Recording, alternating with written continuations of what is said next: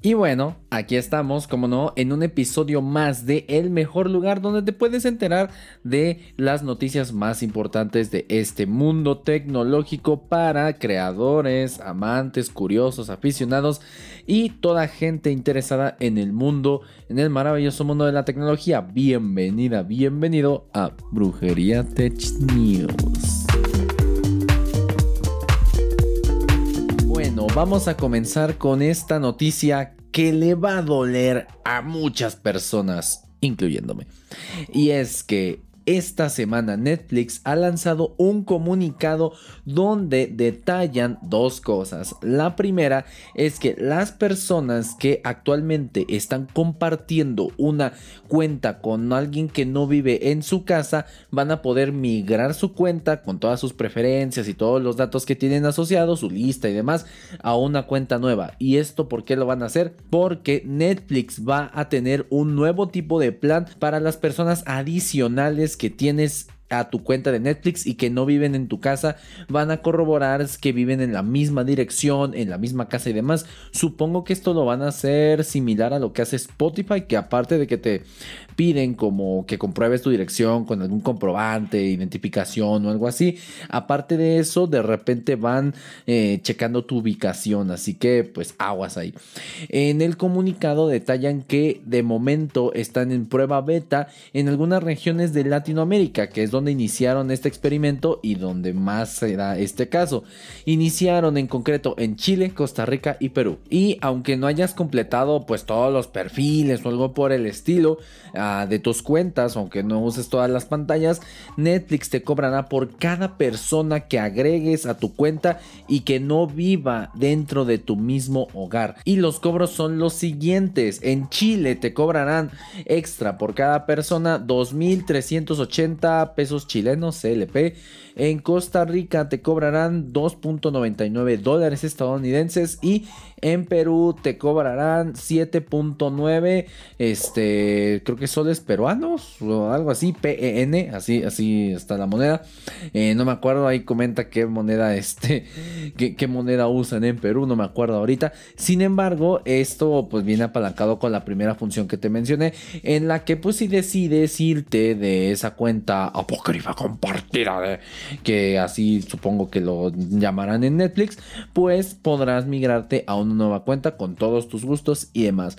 Coméntame qué te parece esta decisión, si es que es acertada, si no en Netflix, eh, ¿qué te parece a ti? Ya no vas a poder compartir la cuenta tan fácilmente, así que coméntame al respecto, dime qué opinas sobre esto y si es que te afecta o no.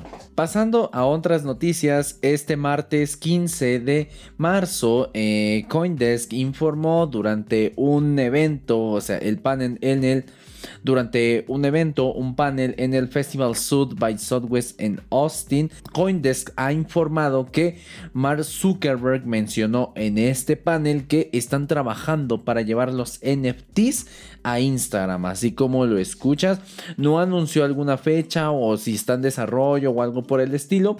Mencionan que están trabajando en llevar NFTs a Instagram en el corto plazo, similar a lo que hace Twitter, de que puedes usar tu NFT como foto de perfil e incluso en Twitter tienen un hashtag especial para que todos sepan que estás usando un NFT como tu foto de perfil. Además de que mencionan que Mark Zuckerberg está en planes de que estos NFTs también se puedan mostrar en las imágenes de perfil de Facebook. Así que pues qué bien, ahora podrás compartir tu foto del mono feo que compraste por un buen de dinero en tu perfil de Instagram y de Facebook, al igual que lo están haciendo en Twitter. Y bueno, esta, esta, esta era una micro noticia, pero ahora vamos a pasar a una noticia un poco más, no sé si alarmante, no sé, ahí tú me dirás, tú pensarás si es alarmante o no, pero Facebook, Facebook sí, la misma Facebook, Meta, eh, justo hablando de Meta, está bloqueando a algunos usuarios por no activar la autenticación a dos pasos, lo que Facebook llama Facebook Protect, algo por el estilo. Ya sabes, la autenticación a dos pasos es este mensajito o el correo que te llega con un código de seguridad para que puedas iniciar sesión no solo con la contraseña, sino que después de meter tu contraseña te aparezca este, una opción para que tú necesites meter un código autorizar el inicio de sesión en otra aplicación. Y así aunque alguien que tenga tu contraseña un hacker, alguien malicioso tenga tu contraseña, aunque lo tenga, pues no va a poder acceder a tu cuenta sin tu autorización, ¿verdad? Aunque aún hay mucha gente que cae, pero bueno, ¿qué te puedo decir? Habían anunciado que empezarían a bloquear usuarios a partir del 17 de marzo de 2022 si es que no activaban esta si es que no activaban esta función y si ha pasado están bloqueando usuarios. De acuerdo con The Verge, aquí te, lo muestro, eh, los usuarios afectados recibieron un correo que menciona su cuenta requiere seguridad avanzada de Facebook Protect. En este mensaje pues también se le dan algunas instrucciones al usuario para que active este Facebook Protect, o sea la autenticación a dos pasos y que pueda seguir eh, con el uso normal de su cuenta de Facebook. Es decir, este bloqueo no es irremediable, no es permanente, es solo hasta que el usuario active la autenticación a dos pasos y así pues pueda seguir este, usando Facebook de manera más segura como esta usuaria en Twitter que pensaron que era un fraude, que era una estafa. Obviamente ibas a pensar eso. Es normal, no, no se culpen, es normal pensar que esto es estafa. Pero no, después de no haber respondido estos correos, sí, cuando trataron de entrar a Facebook, ¡pum! Se les apagó el Facebook y tenían que activar la autenticación a dos pasos. Esto está activo en más de 50 países, incluido México. Así que si no has activado la autenticación a dos pasos de Facebook, pues te recomiendo mucho que lo hagas, no solo para evitar que te bloqueen tu cuenta, sino también para evitar que te la roben, porque esta es una muy buena medida para evitar que, aunque tengan tu contraseña, roben tu cuenta y así todos tus contactos y prácticamente todo. Ya hemos visto varios casos y me llegan muchos, muchos, muchos mensajes a Instagram de que no, ya no pueden acceder a su cuenta, de que se la robaron y no sé qué. Y pues yo no puedo ayudar a todos y pues no, no, ¿verdad? Así no se puede. Y eso se hubiera evitado con buenas medidas de seguridad, una contraseña con este, mayúsculas, minúsculas, caracteres, números, eh, autenticación a dos pasos, no compartir tu contraseña, cambiar tu contraseña cada cierto tiempo, se recomienda por lo menos cada 72 días y así puedes estar un poco más seguro. Y bueno, pasando a otra empresa y a otras noticias también, Samsung dio mucho de qué hablar esta semana, tanto cosas buenas como cosas malas, y aquí te las voy a explicar todas. Porque esta semana fue eh, su evento titulado A, así, tal cual. ¿Qué, qué quieres que haga yo? Así le llamaron A donde presentaron eh, los nuevos integrantes de la familia Galaxy A, los Galaxy A33 5G y los Galaxy A53 5G. Sí, si no queda claro en el nombre, obtienen soporte para 5G. Las especificaciones son estas. Para el Galaxy A33 tenemos una pantalla Super AMOLED de 6.4 pulgadas, resolución Full HD Plus y tasa de refresco de 90 Hz, además con notch en forma de gotita, ya sabes, el notch hasta arriba para albergar a la cámara y protección con Gorilla Glass 5. El procesador no detalla Samsung cuál es, pero lo único que detalla es un octa-core con 4 núcleos de alto rendimiento a 2.4 GHz y 4 núcleos de alta eficiencia, es decir, menor rendimiento, pero menor consumo energético a 2 GHz. Tenemos configuraciones de 6 y 8 GB de RAM, pero aquí hay algo interesante. Estos dos dispositivos llegan con algo llamado RAM Plus. ¿Qué quiere decir esto? Que a través del software, a través de la configuración del dispositivo, podrás obtener otros 8 GB de RAM extra. Hay configuraciones desde los 2, 4, 6 y hasta 8 GB extra. ¿Cómo hace esto? ¿Descargas más RAM? No. Lo que está haciendo aquí Samsung es apartar un pedazo, un espacio del almacenamiento, es decir, de los 128 GB, por ejemplo, el disco duro del disco de estado sólido del almacenamiento, ya sabes cuál. Aparta un pedacito de esto para usarlo como memoria RAM. Hace como una pequeña partición, supongo que hacen eso, y, y eh, esta la usan como un swapping o como memoria RAM. Claro, esta memoria RAM es menos rápida, es más lenta, porque la memoria de almacenamiento es mucho más lenta que la memoria RAM, pero pues vamos a ver este, en la práctica cómo opera esta memoria RAM, qué tan rápida o qué tan lenta es. Y bueno, siguiendo con las especificaciones, tenemos opciones de 128 o 256 GB de almacenamiento expandibles con tarjetas micro SD hasta un terabyte ahí. Muy bien, Samsung acá, muy bien. Eh, sale con Android 12 y One UI 4.1. Las cámaras son las siguientes: 48 megapíxeles, f1.8, mientras menos el f más luminoso es el sensor, capta más luz. Para la principal, eh, tenemos también un ultra gran angular de 8 megapíxeles, f2.2. Tenemos un sensor macro de 5 megapíxeles, f2.4 y otro sensor también para el marketing, para nada más que digan que tienen cuatro sensores, aunque estos no se usan mucho, aunque pues, se agradece que estén, ¿verdad? Eh, de 2 megapíxeles, f2.4 para detección de profundidad. También tenemos un sensor eh, de 13 megapíxeles, f2.2 para la cámara de selfies. Y tenemos batería de 5000 mAh con carga de 25 watts, pero aquí viene la muy, muy, muy mala noticia.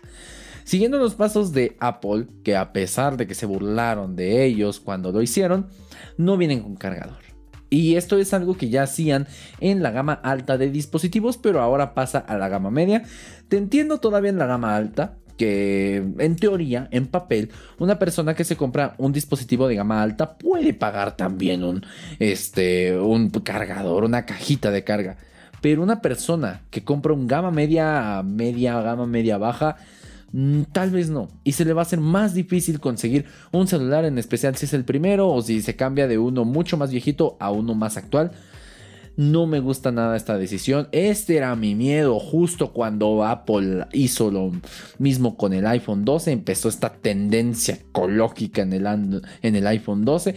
Este era mi miedo que más fabricantes lo replicarán y lo llevarán a las gamas más bajas de dispositivos. Espero que esto no llegue a todas las gamas de Samsung. Siempre van a argumentar que la ecología y no sé qué, pero si ni Apple pudo demostrar realmente que esto ayudaba a la ecología y incluso los demandaron en Brasil por ello, pues menos otras empresas, ¿verdad? Así que muy mal acá, muy mal pésimo. estos dos dispositivos no tienen cargador en la caja. Sí, probablemente tú tengas uno, uno que se ajuste a ellos, pero si no tiene la misma capacidad de carga o la misma entrada, o si no vienes de Samsung, pues qué te puedo decir, ¿verdad? Incluso en el newsroom oficial de Samsung mencionan que te recomiendan cargar tus dispositivos con los cargadores certificados de Samsung, pero pues ya no me lo estás dando, así que qué te puedo decir. Pero bueno, Regresando a las especificaciones del Galaxy A33 5G, tiene conectividad 5G, tiene protección IP67 contra el agua y el polvo, altavoces duales compatibles con contenido Dolby Atmos, sensor de huellas en la pantalla, Bluetooth 5.1 y su precio va a iniciar desde los 369 euros, que se traduce en 405 dólares o en pesos mexicanos 8.272 pesos con 60 centavos. Y siguen sin tener cargador. Y bueno, para las especificaciones del Galaxy A53 5G aumenta un poquito la pantalla. Tenemos una Super AMOLED de 6.5 pulgadas. Eh, aquí aumenta la tasa de refresco también. Llega hasta, hasta los 120 Hz. Bueno, la pantalla es muy buena para estos dispositivos de gama media. El procesador es un octa-core de este, 4 núcleos de eh, núcleos de alto rendimiento y 4 núcleos de alta eficiencia. Ah, igualmente Samsung no ha detallado cuál es este procesador. Ya después en los benchmarks va a salir cuál es este modelo en específico. En la memoria se queda igual, este 6 u 8 GB de memoria RAM eh, con este RAM Plus, 8 GB de hasta 8 GB de memoria extra y 128 o 256 GB de almacenamiento expandibles por tarjetas micro SD hasta un terabyte.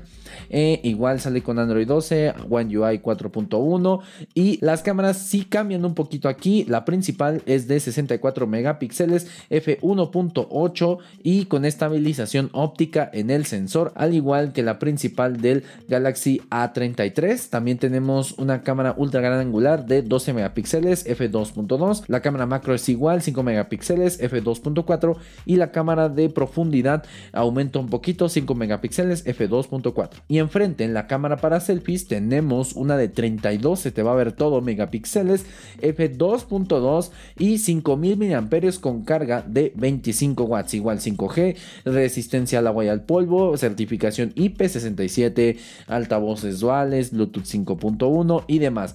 Este inicia su precio desde los 449 euros, es decir, 493 dólares estadounidenses o 10.066 pesos mexicanos al tipo de cambio de hoy.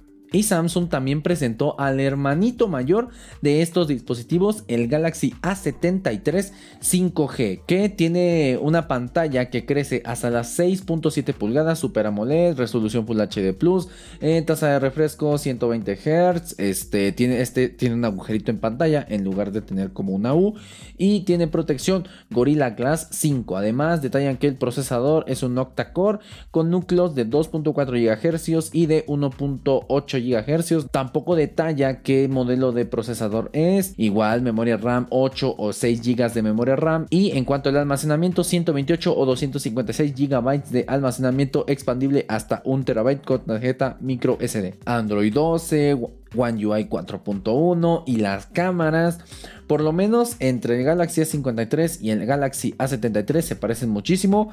En papel todas son iguales, exceptuando la cámara principal, porque la del Galaxy A73 aumenta a una cámara de 108 megapíxeles. Se te va a ver todo, super todo, hasta las bacterias y todo. F1.8 con estabilización óptica en el sensor. Y en, este, y en la cámara frontal también tenemos la de 32, se te va a ver todo megapíxeles. F2.2. Tenemos igual 5000 mAh con carga rápida de 25 watts, 5G, eh, protección IP67, altavoces duales. Y también otro movimiento extraño es que este no lo anunciaron tan grande como los otros dos, sus hermanitos menores. Este aún no tenemos precio ni fecha de lanzamiento o disponibilidad. Está muy extraño. Va a estar disponible en los colores negro, blanco y este verde más o menos así. Se ve bonito, me gustó mucho ese verde. Ahí además menciona Samsung que este dispositivo solo va a estar disponible en mercados seleccionados. Esperemos que llegue a México aquí para poder probarlo. Así que pues vamos a ver qué tal porque este dispositivo se me hace un poco extraño, un poco raro. El único diferenciador palpable sería la cámara de 108 megapíxeles y tal vez el procesador. Pero hasta ahí, eh, ahí entre los tres, yo creo que el mejor, el más balanceado sería el A53. Igual tiene mejor cámara, pero incluso yo creo que con el A33 la gran, gran, gran, gran, gran mayoría de gente puede ir muy bien, ya que pues tiene buena RAM, buen almacenamiento, muy buena pantalla y seguro buenas cámaras. Pasando a otras noticias y a uno de los amiguitos cercanos de Samsung, porque sí, a Samsung es amiguito de todos, pero uno de sus más cercanos es Epic Games. Y un juego súper popular de Epic Games es, ya sabes, el Fortnite, el Fortnite, claro, Fortnite.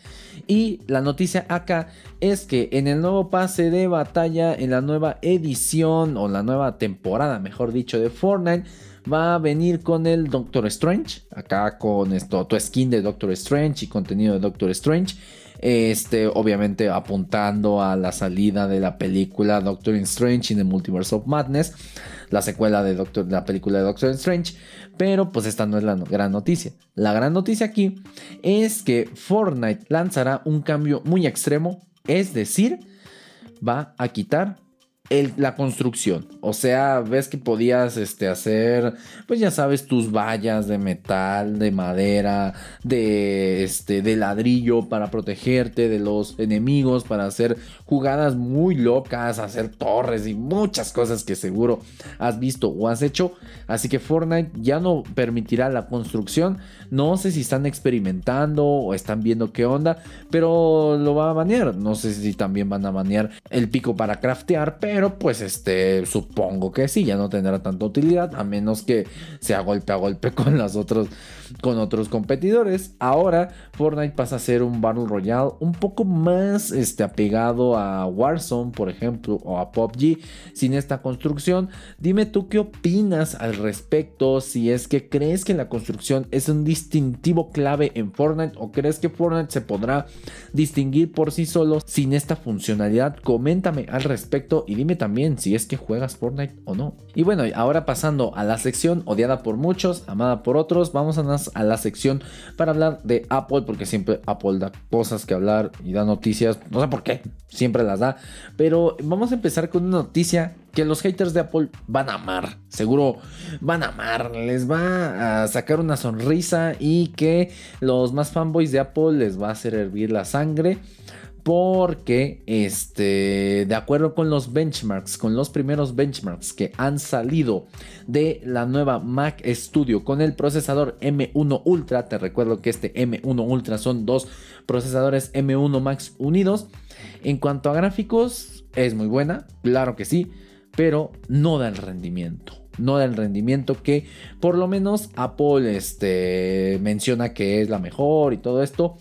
Y esto debido a que se queda muy por detrás, y aquí te tengo la captura de Geekbench 5, se queda muy por detrás en el procesamiento de gráficos comparado con la RTX 3090. Claro, es una pelea que seguro no iba a poder ganar ni a golpes, pero la ventaja del M1 Ultra es que saca mucho más poder por cada watt. Eh, una 3090 para un equipo desktop eh, necesitas una fuente de poder de tal vez unos 900 o 1000 watts. En este caso, este M1 Ultra consume alrededor de 200 watts, 5 veces menos. Eso es increíble, eso es buenísimo. Aquí tenemos que bien la comparación con el procesador M1 Max y vemos que y vemos que también el Mac Studio por su sistema de refrigeración y al ser este desktop eh, rinde un poco mejor que la MacBook Pro de 16 pulgadas con el procesador M1 Max. También podemos ver que el procesamiento de Metal, es decir, el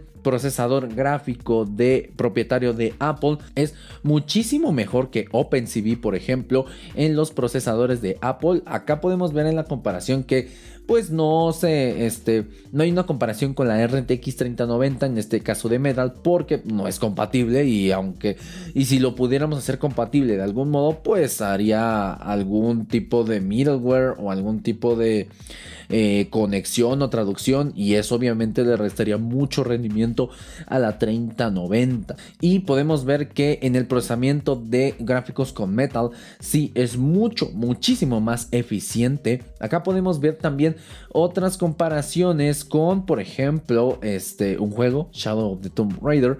Eh, podemos verlo ya sabes en 1080 en 1400 en 2K y obviamente en 4K. Acá podemos ver que la 3090 aplasta totalmente a todos. Seguido después por la Mac Pro. Supongo que acá por eh, la gráfica dedicada, este, tal vez, supongo. Después tenemos al Mac Studio con M1 Ultra y luego al Mac Studio y a la MacBook de 16 pulgadas que no pudo aguantar la barrera de los 1080p, así que pues, es un juego demandante, claro que sí. Y claro, acá pues este un punto a favor de la gente fanboy de Apple es que una 3090 a los precios actuales, una tarjeta 3090 eh, llega a ser más cara incluso que una Mac Studio con el procesador M1 Max. Ya si hablamos del M1 Ultra, pues sí aumenta el precio, pero recuerda que esa solo es la tarjeta gráfica. Habrá que comprarle más componentes y también de ese rango de, de un rango de precios alto para no causar un juego de botella. Acá en este caso, pues igual y te acaba saliendo al mismo precio o un poquito más barata la Mac Studio, no lo sé. Y también pues el consumo energético, el M1 Ultra le saca mucho más provecho a cada Wanda. Así que pues estos procesadores de Apple como son ARM consumen mucha menos energía y pues este en cuanto a laptops por ejemplo son sería la solución perfecta para tener muy buena potencia y buen este balance entre consumo de energía y también estos benchmarks han revelado varias cosas porque eh, se ha comparado el rendimiento de la CPU contra el Intel Core i9 de doceava generación, específicamente el 12900K. y es hasta un 20% más potente en multinúcleo pero en single core, es decir, cada núcleo de este M1 Ultra es un 14% menos potente. Aquí tienes algunas imágenes en cuanto a la comparación con el Ryzen 9 5950X en multi en, single core en un solo núcleo este, este M1 Ultra le gana hasta en un 13% más de rendimiento pero en multicore sí le llega a ganar mucho más hasta un 37% más y también le gana a los Intel Xeon porque es un 21% más rápido contra el Intel Xeon W de 28 núcleos aquí en multicore, pero el single core le gana hasta en un, hasta en un 56% más, así que pues Apple ha hecho un buen trabajo con este procesador. Al parecer esta unión, ese Ultra Fusion no se nota tanto, no se nota en los benchmarks. Habrá que ver también en la prueba con software profesional, en edición de foto, de video, en renderizado de gráficos y mucho más. Y justo hablando de este M1 Ultra, de esta Mac Studio, eh, los primeros desarmes, los primeros teardowns de estos Mac Studio indican algo interesante. Indican que el almacenamiento SSD del el Mac Studio puede ser eh, aumentado. Sí, aquí sí como lo escuchas, aquí puedes ver una foto. Aquí se encontró un slot para SSD, para SSD, pero algo curioso es que menciona Apple que el almacenamiento SSD del Mac Studio no es accesible para el usuario. Esto pues también para orientarte a comprar una versión un poco más cara y también para que no abras el dispositivo y lo puedas dañar, ¿verdad? Eh, tal vez, tal vez hay rumores, hay suposiciones de que Apple planea lanzar este, sus propios SSDs este, para estos Mac Studio o planea ofrecer el servicio a partir de sus Apple Store para que puedan hacer el upgrade eh, de los del SSD del Mac Studio. Esto daría mucho sentido a ese label de no es accesible por el usuario, así que pues yo te mantendré informado si es que en algún momento sacan este servicio o algo parecido. Y bueno, igual entre rumores de eh, los dispositivos de Apple, de las Mac, eh, Mark Gurman, un filtrador muy famoso y prominente en este, tecnología, ha decretado y según sus fuentes y demás que la MacBook Air, la nueva edición de la MacBook Air, eh, se habría retrasado para la segunda mitad de 2022 debido a fallas en, la, en el suministro de este, componentes en la producción, ya sabes, ¿no? Y que por lo menos este año no habría, no habría un nuevo MacBook Pro top, este high end, hasta el siguiente año, en 2023. Mark Gurman apunta a que la nueva MacBook Air traerá el procesador M2, traerá el soporte para MagSafe, tal como las MacBook Pro de 16 y 14 pulgadas, y un nuevo diseño, el que se rumorea con la con el frontal totalmente blanco y de colores, este, el que ya venimos mostrando en muchos rumores aquí. Y además esto es soportado con este, rumores que trae a la mesa Min Ching Kuo, donde menciona que eh, se espera que la producción masiva de la nueva MacBook Air comience a finales del segundo cuarto o a inicios del tercer cuarto.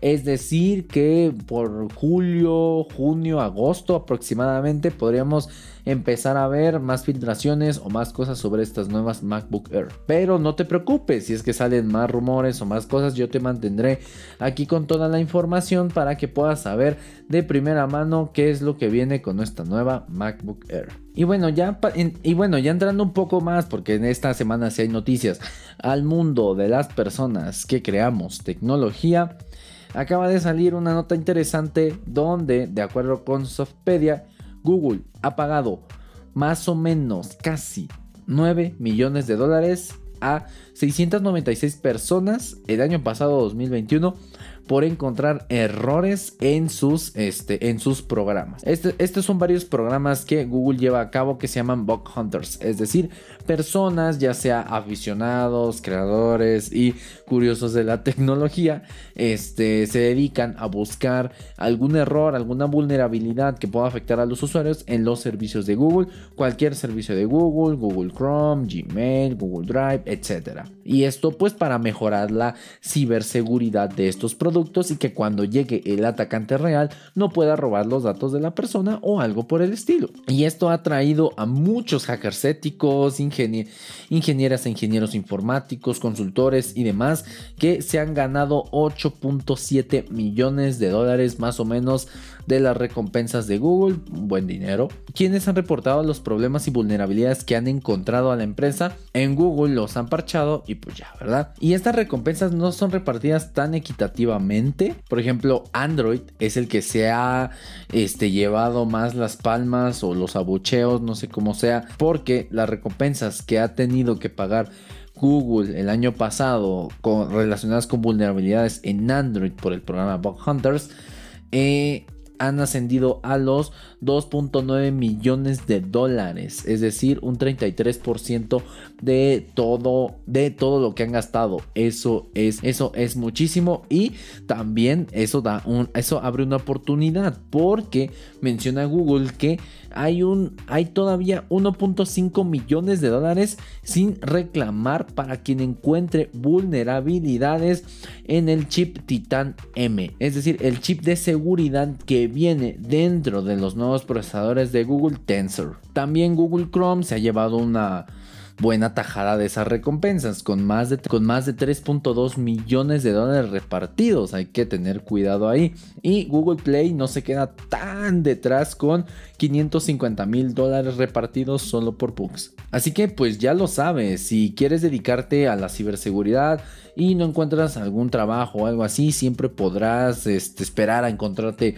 una vulnerabilidad en alguno de los programas de Google y este, poder hacerte de un buen dinero, ¿verdad? Y pasando a otras noticias, eh, se ha actualizado una de las extensiones más populares en Visual Studio Code y es Prettier, esta que te muestro aquí, y ha llegado a la versión 2.6 donde han, este, han agregado una nueva opción llamada Single Attribute Per Line y nuevas opciones para Java, para el lenguaje de JavaScript. Eh, te recuerdo que Prettier es una extensión que lo que hace es acomodar tu código. Si tienes el código todo hecho bolas, todo mal, eh, acomoda tu código dependiendo de las especificaciones, reglas y convenciones de el lenguaje de programación que estés usando y así tú puedas este, tener mejor legibilidad en tu código.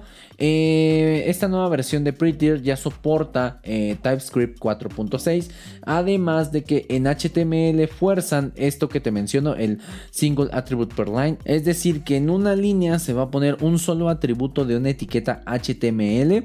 Esto se puede decidir si se activa o no para tener mayor legibilidad y que no se vaya hasta el infinito toda la línea de atributos HTML. Entre muchas otras cosas, te dejo en los links del episodio eh, todos los cambios que ha hecho Prettier si es que usas esta extensión para Visual Studio Code y si no la usas, si no la estás usando aún, te la recomiendo mucho, es algo que me ha servido bastante y que me ha ayudado a codear mejor. Y pasando a otras noticias y regresando a Google. Google ha lanzado la nueva API para Google Forms, es decir, que ahora vas a poder manejar Google Forms mediante código de programación mediante su API. Estas APIs estarán disponibles dentro del Google Workspace Platform, es decir, que supongo necesitarás una cuenta ahí de Google Workspace, de Google Workplace. Y este Google menciona algunos casos de uso para esta nueva API, por ejemplo, la automatización de la creación y edición de los formularios o añadir reacciones a las respuestas de los formularios si es que por ejemplo alguien se equivocó o este, alguien tuvo un acierto en un examen, poder este, obtener ese resultado, em, añadirlo a una base de datos, por ejemplo, o simplemente poner una animación si es que este, hizo bien o mal su trabajo. Esto también nos va a dejar personalizar mucho más nuestros formularios de Google Forms y así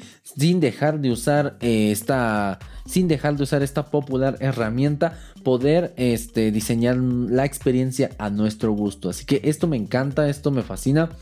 Eh, vamos a ver si podemos probar esta API en algún live y pues yo te mantendré informado informado si es que eso llega a pasar para que te enseñe cómo usar esta nueva API. Y bueno, en otra noticia, Upgrade, que es un servicio que te ayuda como a abstraer tu servicio de backend y es de código abierto, ha llegado a la versión 0.13, es decir, todavía está como en beta aún y ha llegado también a las instancias S3 de AWS Amazon Web Services. Ahora con esta nueva versión de Upgrade este, puedes agrupar tus archivos en cubos de almacenamiento para mejorar la organización y tener un mejor control en los tamaños y, y las extensiones permitidas. También admite la carga fragmentada, esto quiere decir que eh, permite dividir un archivo en fragmentos de 5 megabytes para que un archivo muy grande se cargue poco a poco. Y este menciona en la documentación que no hay que preocuparse porque la lógica que la lógica que genera esta carga fragmentada se encuentra en su SDK, así que de parte de los desarrolladores no tenemos que hacer nada más que implementarlo. Y por último, el Upgrade Storage ya no está limitado por el, por el tamaño del disco duro, debido a que ahora se puede conectar con proveedores de nube como Amazon con sus instancias S3 y Digital Ocean Spaces. Esta versión de Upgrade mejora lo que antes ya mejoraban y es la escalabilidad de los proyectos, así que en las notas de este episodio te dejo el link al comunicado de esta nueva versión de Upgrade para que lo puedas checar si eres de backend, si eres de infraestructura, tal vez te pueda servir mucho para generar microservicios o algún backend de manera mucho más escalable y rápida. Y bueno, como última noticia, ya para despedirnos y aprovechando si es que me estás escuchando en alguna plataforma de podcast como Spotify, FreeCodeCamp, la, la popular plataforma de cursos de programación en línea gratuitos, ha lanzado una nueva recopilación de música para programar, tanto playlists como estaciones de radio, eh, videos y lives. Tenemos pues ya sabes el clásico el clásico low-fi, low fidelity, esa cosa, este, algunos beats, algo de, electrónica, de house para cuando estés vomitando código. Tenemos obviamente la clásica low-fi girl, por supuesto que sí, no podía faltar. Tenemos también este, lives en Twitch y en YouTube donde emiten esta música de manera continua para que puedas escucharlo y tenemos algunas este y tenemos algunas estaciones de radio por internet para que tú puedas concentrarte de mejor manera en lo que estás haciendo, es decir, en programar. Aquí este la gente de FreeCodeCamp tiene una opción también, es la Code Radio de FreeCodeCamp donde pues puedes escuchar también música que te ayude a enfocarte. Y bueno, estas son todas las noticias que tenemos en esta semana para el mundo de la tecnología. Una semana un tanto floja, pero también muy interesante que nos vislumbra cómo va a ser el futuro de la tecnología en los próximos meses e incluso en los próximos años. Así que sígueme en tu plataforma de redes sociales favoritas. Si estás en una plataforma de podcast, Apple Podcast, Google Podcast, Spotify, sígueme también ahí porque no solo hablamos de noticias, sino también te explico la magia que hay detrás de tu pantalla. Por supuesto que sí, explicando de temas muy complejos de tecnología en, en muy poco tiempo y con un lenguaje y términos que cualquier persona puede entender. También sígueme en mis redes sociales donde publico tutoriales, curiosidades y muchas cosas sobre este ambiente tecnológico. Así que te espero ahí, sígueme para conocer un poco más de mi contenido. Y si ya me conoces, pues excelente, regálame un like, regálame un comentario o una suscripción, un seguimiento, lo que sea, para apoyarme y que ya siga y que te siga trayendo más de este contenido. Muchas gracias por ver este episodio. Espero que estas noticias te hayan nutrido mucho y que recuerdes que recuerdes muy bien que esto esto no es brujería, es tecnología.